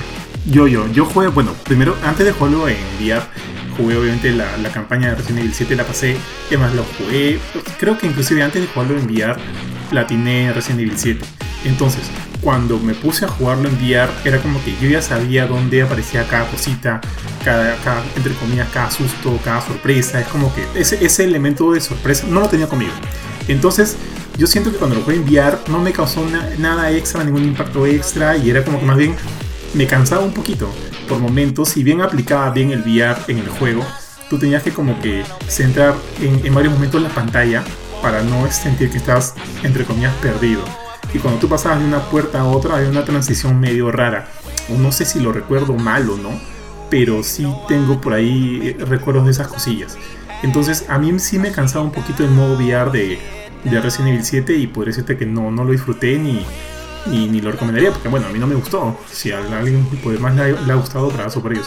Y yo no disfruto mucho de esa experiencia. No te iba a decir que a, mí lo que me rompió la- un poco la inmersión o la gracia del en Resident 7 fue justamente que lo que sí programaron bien fue el tema de la cámara, pero como dije, el control. eh, si te das cuenta, muchos juegos VR saben que no puedes caminar libremente porque el aparato no te traquea el- mucho la distancia. Te, traquea la distancia de la cámara, pero eso es todo. Entonces hay, unos aparatos para PC como que parecen este, estas bandas de, de- de correr ejercicios para, para tratar de simular esto. Pero en el caso de Resident Evil te mueves con el stick. Claro, te mueves con- normalmente los juegos estos, incluyendo Iron Man VR, o sea, tienes algún tipo de, de ex- excusa para moverte estándote quieto. En el caso de Iron Man eh, son, los, estos impulsores, ¿no? Lo- las turbinas que tienes. O sea, tú estás quieto, pero las turbinas que tienes en las manos y en los pies te empujan, te, te mantienen movi- moviéndote y te la crees. En el caso de Ace Combat es el avión. En el caso de, este, de otros juegos que son más a pie, como creo que no sé si pasa en, en Blood and Truth, pero en juegos similares como Bullet Train de, de PC, hay puntos en los cuales como que apretas un botón y te teletransportas. Entonces te haces la idea de que tienes este poder de moverte de un punto a punto para poder estar disparando y, y cubriéndote. Eh, en Resident te movías con la palanca. Y eso a mí me descuadraba un poco porque yo sabía que estaba sentado en mi silla y era como que mi cabeza estaba flotando y también este giraba con un stick, o sea, podía girar la cabeza un poco, Eso. pero para girar Eso. drásticamente tenías que mover el stick y tu cámara se movía con, con fuerza. Creo que podía setearlo para no, que no fuera como que como que un movimiento brusco de 45 grados. Pero aún así Ese no- no ayuda mucho. En Iron Man de hecho también hay un botón para mover eso, pero es más que nada porque te enredas. Claro, e- ese, ese para mí, eso y el control, y el hecho de que si- cuando estás moviéndote con una palanca y tu personaje está caminando pero tus pies están quietos, genera un- una sensación un poco como de vacío en el estómago. Como que, ¿por qué me estoy moviendo si no debería estar moviéndome? Eh, en, el, en, el- en Ace Combat en Iron Man funciona porque estás en, una máquina que te permite flotar sin mover pasito a pasito tus pies. En Resident no. Entonces ahí había algo que a- para mí quebró un poco eso, pero era culpa del control. O sea, no le echo la culpa tanto al juego porque Resident 7 no fue hecho para VR un inicio. Entonces hicieron los controles co- pensando en esto, ¿no? No en dos palancas, dos palos, perdón. Pero bueno, sí es un punto en contra de Resident 7, eso definitivamente. A ver, le- les hago una pregunta. Eh, bueno, a cada uno de ustedes, ¿qué juego o qué saga de juegos creen que funcionaría en PlayStation VR? O bueno, en un sistema de realidad virtual. No tiene que ser de PlayStation, ¿eh? puede ser de cualquier este, plataforma, consola, pero que creen que pueda funcionar en, en un sistema similar, ¿no? Tipo realidad virtual, sea Oculus, sea quisiera- PlayStation VR, etcétera. Pero que todavía Pero no ha dado el salto. eso. Claro, que todavía no... Todavía no se claro. ha usado, ¿Sabes ¿no? sería? Claro, claro. que Ok. todavía- ¿Sabes qué sería paja? Mira, cuando yo juego en Oculus, a mí personalmente sí me encanta un montón la experiencia VR. Y sí pasa eso que dice Jorge, que se siente uno medio raro porque en el Oculus también te dice, Ajá. mira, en esta área te puedes mover, pero igual las piernas las mueves con un stick. Y lo llegas a entender porque si no te vas a estar golpeando por todos lados, ¿ya? Pero sí es bacán porque yo he llegado a jugar juegos, o sea, cuando yo jugué, por ejemplo, juegos de tenis, de ping-pong, de box, de peleas, todo, y es bacán porque tú estás moviendo los brazos y te estás agarrando a golpes con otra persona. Y el Oculus necesita un- una consola de soporte, funciona solito. Y el que sí me sorprendió un montón fue el de Asgard, que es el que les vengo come- co- comentando a cada rato, porque incluso cuando tú quieres golpear con un espadazo o agarrar un hacha, tienes que mover el brazo y hacer como que lo estás agarrando y empiezas a golpear. Y dije, un God of War, teniendo en cuenta lo violento que es, sí sería alucinante meterle la mano al ojo a un monstruo y tener que arrancárselo y tener la cara del monstruo ahí bien cerca a la tuya. Eso sí me hubiera... Eso, por ejemplo, eso sería un juego que sí me gustaría que haya en VR. Que sea así recontra violento. ¿Hay algún juego violento ahorita así, recontra violento en VR? No, no, no me acuerdo, ¿ah? Así visceral, creo, creo que Yo no he conocido ninguno en... Los de terror, supongo, ¿no? O sea, así como Resident Evil, supongo que en PC hay otros. No sé, Outlast enviar hay una opción o algo así. Mm. Pero son de terror más psicológico esos, ¿no? Ninguno es como que como lo que dice Kurt no de, de que tú te agarras a War. Eh, Devolver tiene uno que se llama, creo que... Claro. Devolver sacó uno hace poco que se llama, creo que Gork o Gong, no me Ah. acuerdo, de, un, de unos cavernícolas, pero el problema era que si bien era violento, era ridículamente violento, porque te, te cortabas la cabeza con... Era como lo que, lo que Kurt dice, agarras la espada y le cortas la cabeza a tu enemigo, pero los personajes eran súper cartoon, entonces no sentías ese feeling de God of War, porque estás, estás matando un pata de Happy Tree Friends, ¿no? Pata grandote, gordo, pero chistoso. Entonces no Pensé recuerdo uno como los que tú ¿no lo dices. pediste, ¿no? ¿O sí? Eh, es que no, creo que no estaba en PlayStation VR, creo que esto lo están sacando para PC. Si lo están sacando en PlayStation VR, voy a chequear bien, pero no, no he hablado no, sobre el tema. ¿Sabes qué estaba pensando yo? Justo como, o sea, co- considerando lo bien que funcionó Astrobot, para mí cualquier juego de plataformas, obviamente bien adaptado, funcionaría de manera genial en VR. Por ejemplo, ya les he, creo que he comentado acá mi, mi cariño por Crash Bandicoot. Me encantaría jugar un Crash Bandicoot en VR así, con la misma, el mismo sistema de, de Astrobot. Como que tú siendo como una, entre comillas, una fuerza externa que vea al personaje moverse, obviamente controlándolo tú, y de alguna manera este, interactuando entre este personaje y los ambientes los escenarios. Eso a mí me parecería bravazo y de hecho sí compraría Day One. Pero di- digamos, ya tú no tienes VR y no tuvieras ningún otro juego, o sea, no, no existiera Blood and Truth, no existiera Iron Man, ¿comprarías un VR solamente por Crash Bandicoot VR? No, no, tampoco soy loco. no, no.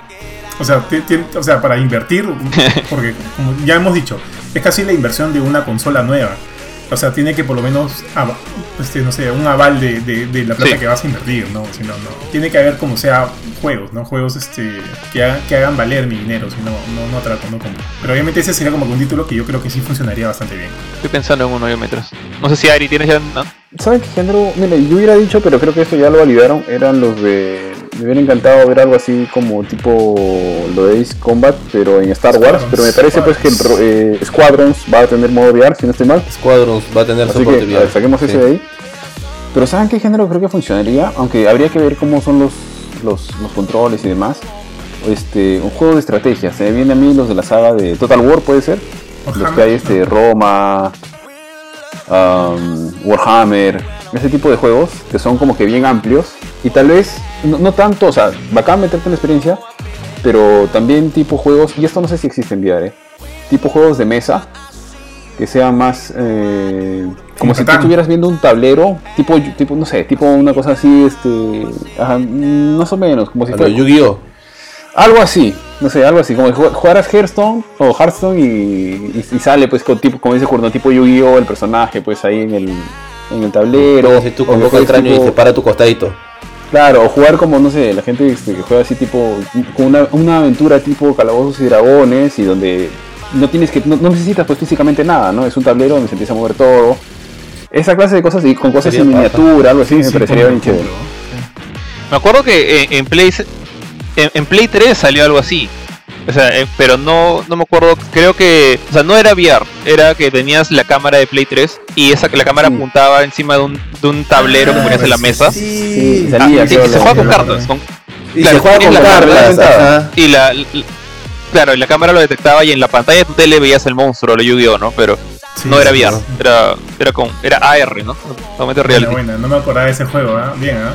sí. Escucha, no sé, o sea, pensando en géneros, mira, hay una cosa que, que a mí siempre me, me- me ha gustado y, y de hecho, bueno, ya, ya existe problemas, este, justamente iba un poco de la mano con lo que dijo Ari de, de Star Wars, o sea, un, un juego con, pero no, no como Squadron, sino un juego en el cual tomes un, un lightsaber y pelees con el con la espada eh, de luz.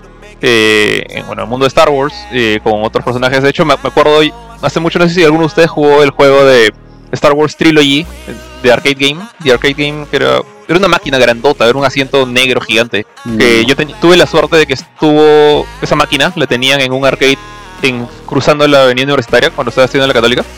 Eh, en, un arca- o sea, un arcade super caleta, ya era básicamente un hueco en la pared. Pero tenían el, el arcade ahí. Y este, habían escenas bonus en los cuales el joystick, pues, que era un, era un joystick como de avión, porque el juego era de aviones. O sea, revivías toda la trilogía en, en diferentes aviones, en un X-Wing, en un TIE Fighter, etcétera pero habían escenas de bonus en las cuales agarrabas un joystick y era tu espada. Eh, después vi que Disney sacó un aparato que creo que Philip lo tiene, que simula también peleas en, con lightsabers, eh, con un casco especial hecho solamente para ese juego, que peleas con hologramas, como si estuvieras entrenando. Y ahora recién, este, bueno, no lo he jugado yo, ya salió hace tiempo, pero recién lo voy a poder jugar eventualmente, es este, cuando salga Vader Immortal, que creo que sí tiene peleas eh, en lightsaber virtuales. Pero en general, o sea, me, me llama la atención siempre esa idea de, de poder pelear melee con espadas o palos o lo que sea eh, en VR. Sé que Es yuca porque simular el impacto de una espada cuando no la tienes. o sea, lo, lo más que tienen los moves es como una vibración y a veces funciona bien, pero eh, es, es yuca hacer eso. Y eh, imagina- me imagino un juego completo de solamente hacer eso, una especie de Dark Souls VR, por así decirlo. VR. Me parecería bien, bien chévere. Con, con su modo historia, ¿no? Con, con su modo historia y le o- cortas la cabeza a Duco, ¿no? Ahí enviar. Tal cual. O claro, Ghost of Tsushima VR, no sé, algo así. Mira, este, este juego no salió en VR, pero la, la, eh, la descripción que estabas comentando me hizo recordar mucho a, a Star Wars este, The Force Unleashed, pero para Wii. La primera vez que yo tenía, bueno, tuve el Wii y tenía como que el, tema del motion. eh, en este juego tú tenías como que la fuerza, eh, la, fuer- la fuerza de los Jedi en el Nunchuk y tu, y tu espada láser en el, en el Wiimote. Y como que para mí sí era una experiencia bien chévere. O sea, a mí Ah. me gustó. Me gustó porque tenía como que ese feeling de tener como que mi láser, mi, eh, mi sable láser y, mi, y la fuerza acá para, no sé, pues empujar enemigos o qué sé yo. Sí, sí como que lo, lo sentía entre comillas bien inmersivo, ¿no? Pero como que, o sea, teniendo eso de base dentro de una realidad virtual, me parecería como que sí, loquísimo. Y ahí sí, sí, sí invertiría interesante. Ahí invertiría, invertiría. ¿Ustedes llegaron a probar este Labo, este, ese, set de Labo en, en este ¿Nintendo? virtual de Nintendo? Yo no lo iba a probar. Porque eso, eso fueron como que No. los, los pininos de Nintendo en, No. en- en la realidad virtual, aparte No. del, del Virtual Boy, ¿no? Que, que fue un, un desastre completo. ¿Se acuerdan del Virtual Boy? Claro, el que tenía, lo veías todo en líneas Sí. rojas. O sea, No. Sí, sí, era un visor. todo rojo. A ver, no me acuerdo. Yo me acuerdo que lo, lo jugué en la casa de un amigo de colegio, porque él se lo compró, o sea, él, él fue el que cometió el error. Pero, o sea, lo mejor que jugué en ese juego era un juego de... En esa, en esa consola, perdón. De Red Alert, creo que... No, no, Red Alert es un juego de estrategia. No me acuerdo cómo se llamaba, pero era un juego de aviones, tipo Star Fox, donde los aviones eran pues alambres rojos. Claro, claro, claro. Pero era bien chévere, o sea, sentías como que te estabas metiendo en, líneas en- en un túnel negro con rojo. Yo, yo lo probé en algún centro comercial. Creo que eso salió en los 90, si no sé mal, porque recuerdo que era bien niño. O sea, puse, puse la cara Sí, y puse sí, un sí. visor y Sí, veía todas líneas rojas y me, me sacó de, de cuadro, ¿no? Pero no más allá de eso. Tenías que sí, inventar sí, la cabeza. Tenía un trípode, un venía paradito y era como que un visor y te, te pegabas ahí, algo así. Yo lo probé en la, en la feria del hogar. En la feria del hogar, me acuerdo que estábamos, estaba con mi papá en la feria del hogar. No, no sé si lo he contado antes o no. Y estábamos como que buscando computadoras y qué sé yo. Y había una oferta de una computadora, creo que era una Acer. ¿Se acuerdan de la Acer Spire? Esta que venía con teléfono y qué sé yo. Y, eh, o sea, como que si te la comprabas en la feria del Me hogar, el nombre. tenía como que como oferta tu, tu Virtual Boy, ¿no? Y este. Y yo me acuerdo que, o sea, el, el pata nos lo mostró, estaba ahí. Y, o sea, como usted dice, no metes la cabeza y ves, y, y ves qué ondas. Era el juego de Mario Tennis. Mario Tennis en Virtual Boy. Obviamente todo rojito y. y- sí. Me acuerdo que me pareció raro. Yo era niño, ¿no? Y me pareció, me pareció raro. Dije, qué incómodo estar, no sé cuántas horas de, de invertidas. pues, tienes que estar así, como que con la cabeza agacha y con el mando así para, para estar como que disfrutando de un juego, ¿no? O sea, me parece la cosa más, más incómoda del mundo. Este, ¿Cuánto tiempo duró en el mercado esta, esta consola? Con, consola, entre comillas. Muy poco. O sea, fue un fracaso de ventas, de hecho. No, no es algo muy bien recordado por. O sea, si alguien lo recuerda con cariño ya es como que terco. Porque eh, el que el que más sufrió ahí creo, que- creo que fue su creador, porque no, no me acuerdo sorry la gente que, que ama Nintendo, pero yo no me acuerdo el nombre del, del diseñador de Virtual Boy, pero este pata había diseñado varias cosas antes bien con Nintendo. Fácil el, el Game Boy, el Game Boy original, Game Boy Color, no me acuerdo, pero había hecho máquinas buenas con ellos y este fue como que es la última máquina que hizo y, y fue un desastre. Eh, entonces como que me da un poco de pena pensar en, en el, en el Virtual Boy, pero Gunpei Yokoi. ¿Cómo? Creo que el pata se llama Gunpei Esto- Yokoi. Estoy leyendo. Creo que uno de los problemas que tenía el 180 Virtual Boy también era que generaba náuseas. Por eso también no, no, no fue muy popular. Y tortícolis, ¿no?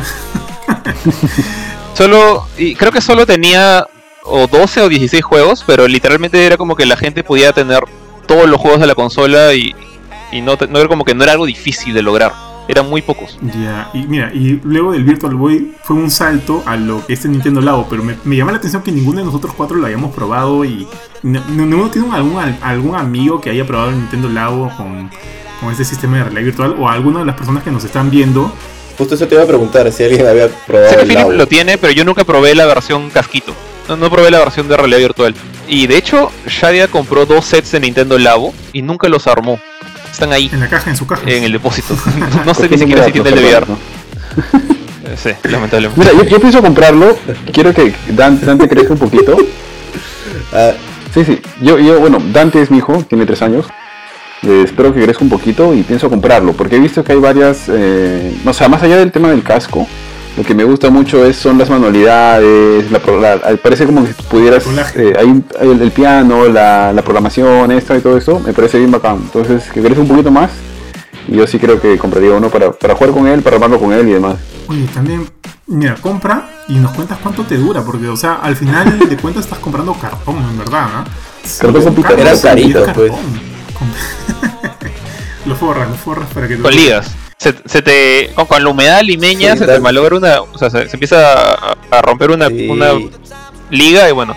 Lo bueno es que no creo que sea difícil que consigas reemplazo para lo que se te rompa. Sí, ahí. Te compras leche una Gloria, caja de, leche de lo que sea, la cortas y ya está. Tu caja de leche Gloria de y, leche. Además que si no le rompe la humedad, lo va a romper tu hijo, pues. O sea, lo, lo más, Vas a ver un cartón. "Ay, Mis 60 lo dólares. es que es cartón de 40. Es un avión, 40, no está 70 dólares. Pero es un avión con el lago, qué el, el set más completo que creo que se le compró Shire cuesta 60 dólares. Pero es el set original de los más completos. Después salió. No, no era un robot, era, era uno que era- creo que era un piano, una caña de pescar, eran varias cosas en uno. Una pistola, algo así.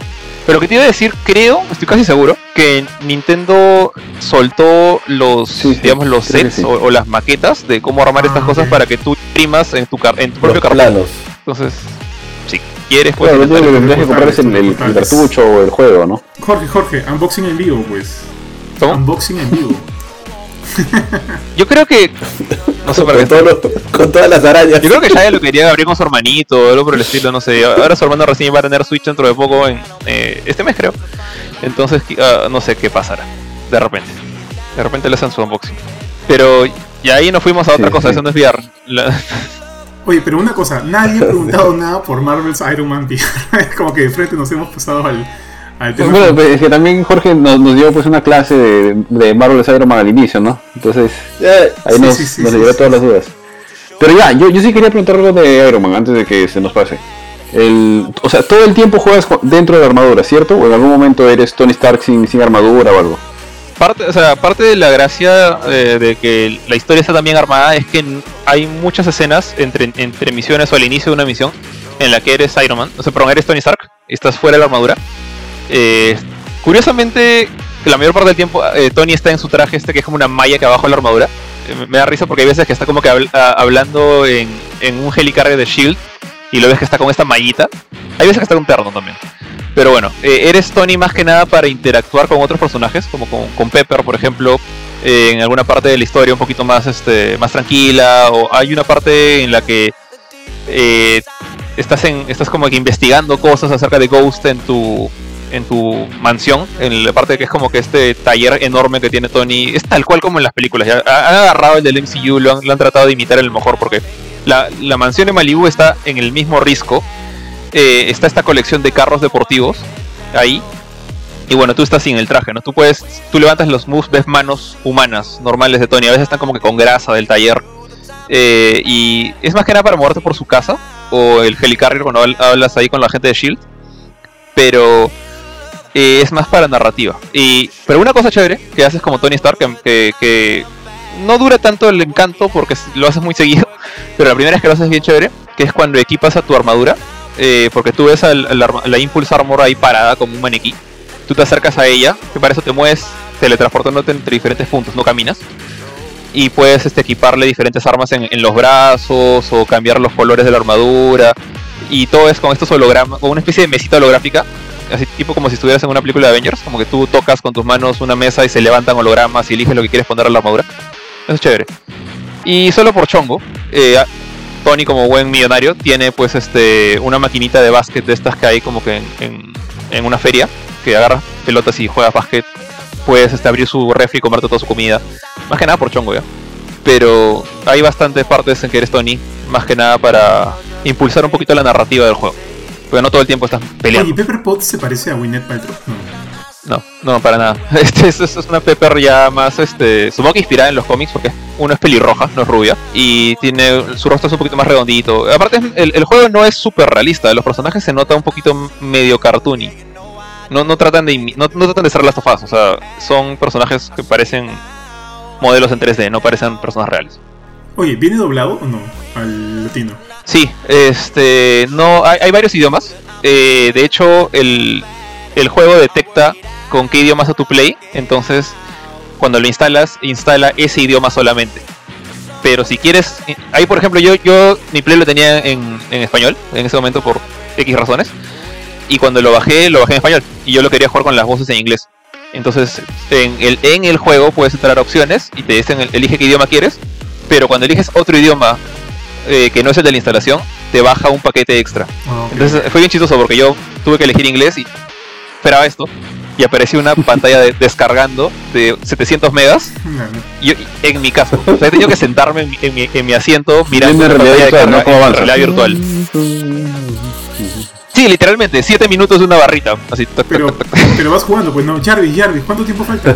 Señor, se lo muestran en la pantalla, ¿no? Ay, Es que no, no, no, no, no, Ah, le habla todavía, no es le la habla. barrita de Iron Man, es, es la barrita de PlayStation, Claro, es claro. la barrita blanca No, no, sí, sí, pero- de instalación de Play. pero ya, ya está imaginación, pues, no hay para, para amenizar el, el tiempo. Ah, una cosa, una cosa que, que bueno, voy a, voy a aprovechar lo de la barrita, ¿no? Este, lo que sí, eh, y sí lo mencioné en el review, los tiempos de carga son bien fuertes. Ya, eh, entre nivel y nivel, y a veces a la mitad de un nivel porque eres Tony y cuando vas a salir a pelear como Iron Man, hay una pequeña pantalla carga también. Eh, la pantalla carga es bonita, visualmente es bonita. Pero demora, demora la vida a veces. O sea, siento que. Y peor, como estás. Como no es como que una pantalla carga normal que puedes mirar tu celular o puedes este, hacer otra cosa. Acá estás con el- la pantalla en la cara. Entonces tienes que ver los numeritos subiendo de 0 a 100%. Y yo siento que a veces demora como que 2 minutos, 3 minutos a veces. De estar mirando el, iconito de loading. Con unas cuantas adornos por ahí. Puedes jugar en la pantalla de, de loading. O sea, hay como unas, como unas partículas de luz en el suelo. Y puedes pasar tu mano por ellas y se levantan como olitas. Como para pasar el rato. Pero eh, es un poco fregado eso.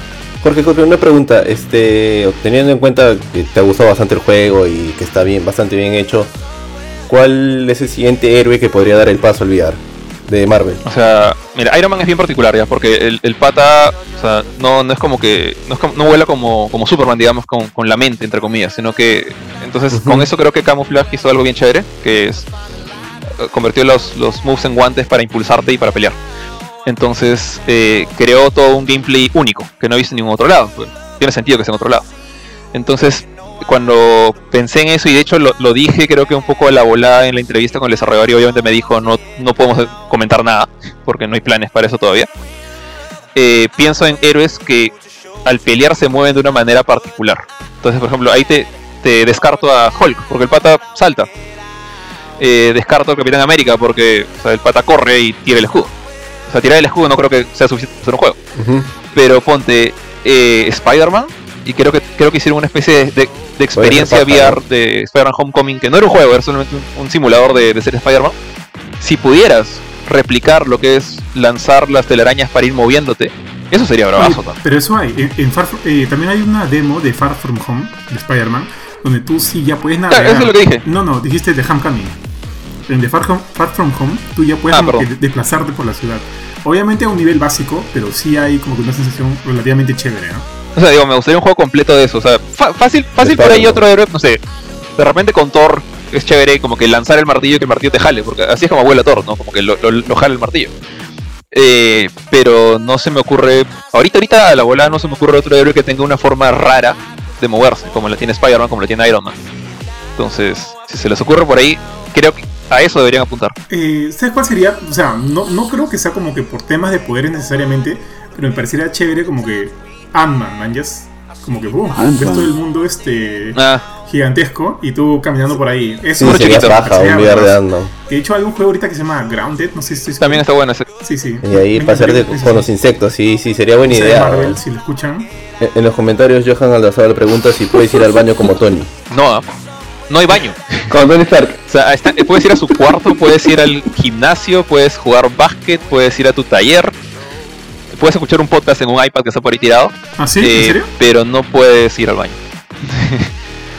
hay, hay un podcast que no sé qué, qué tan spoiler sea, no voy a decir quién lo graba ni nada, pero Podcast, hay un iPad Podcast. en el taller en caleta, porque lo- yo, le- yo lo encontré recién después de acabarme el juego, eh, donde puedes escuchar unas grabaciones que de hecho se van van apareciendo más grabaciones en lo que avanzas la campaña.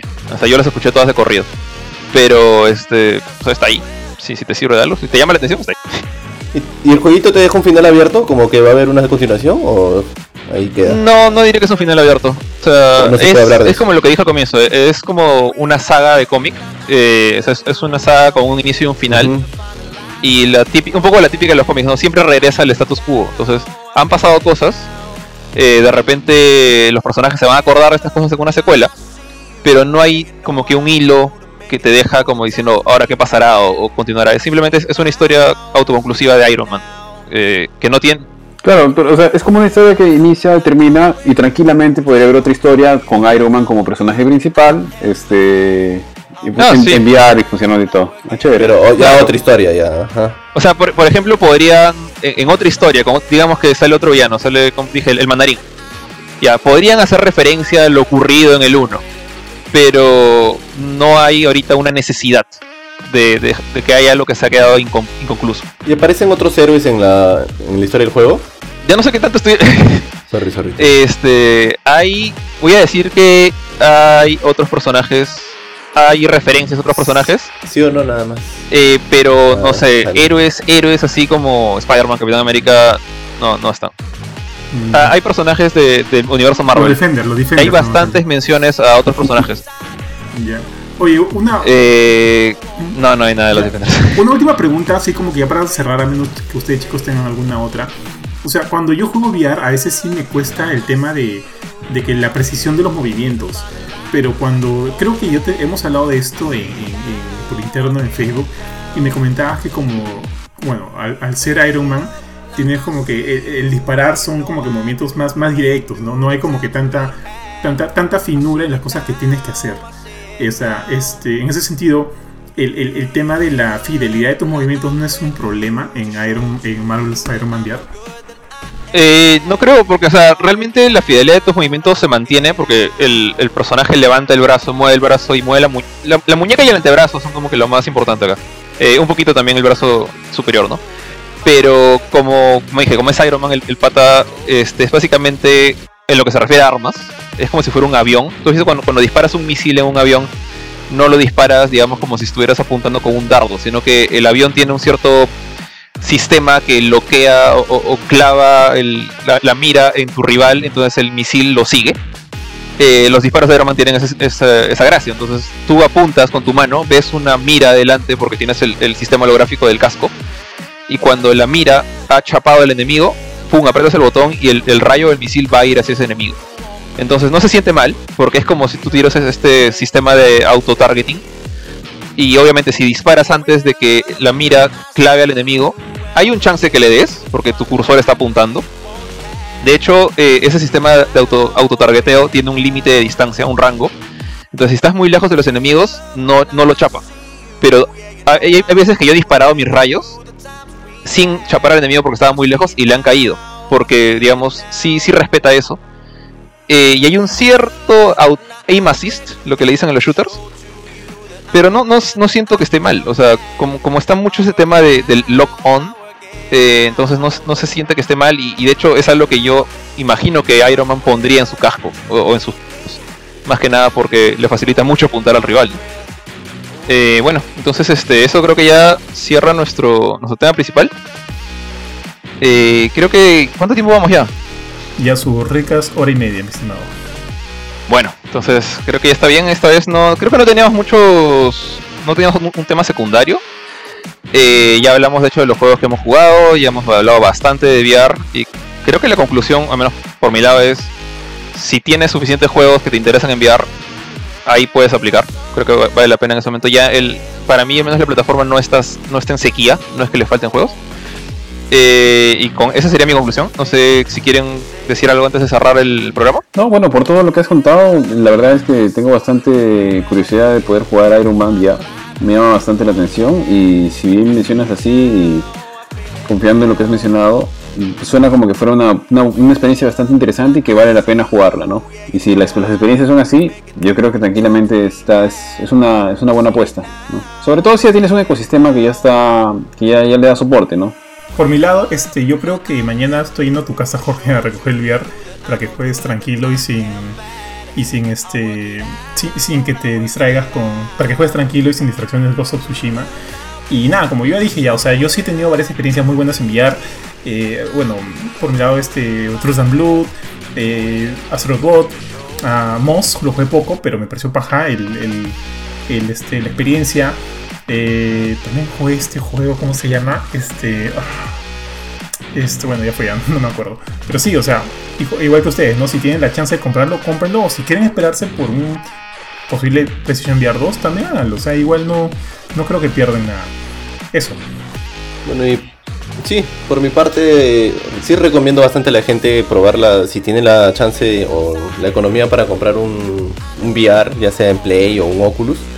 Que si lo hagan, yo lo he probado, es bien paja, las experiencias son bien, en algunos casos son bien, bien inmersivas.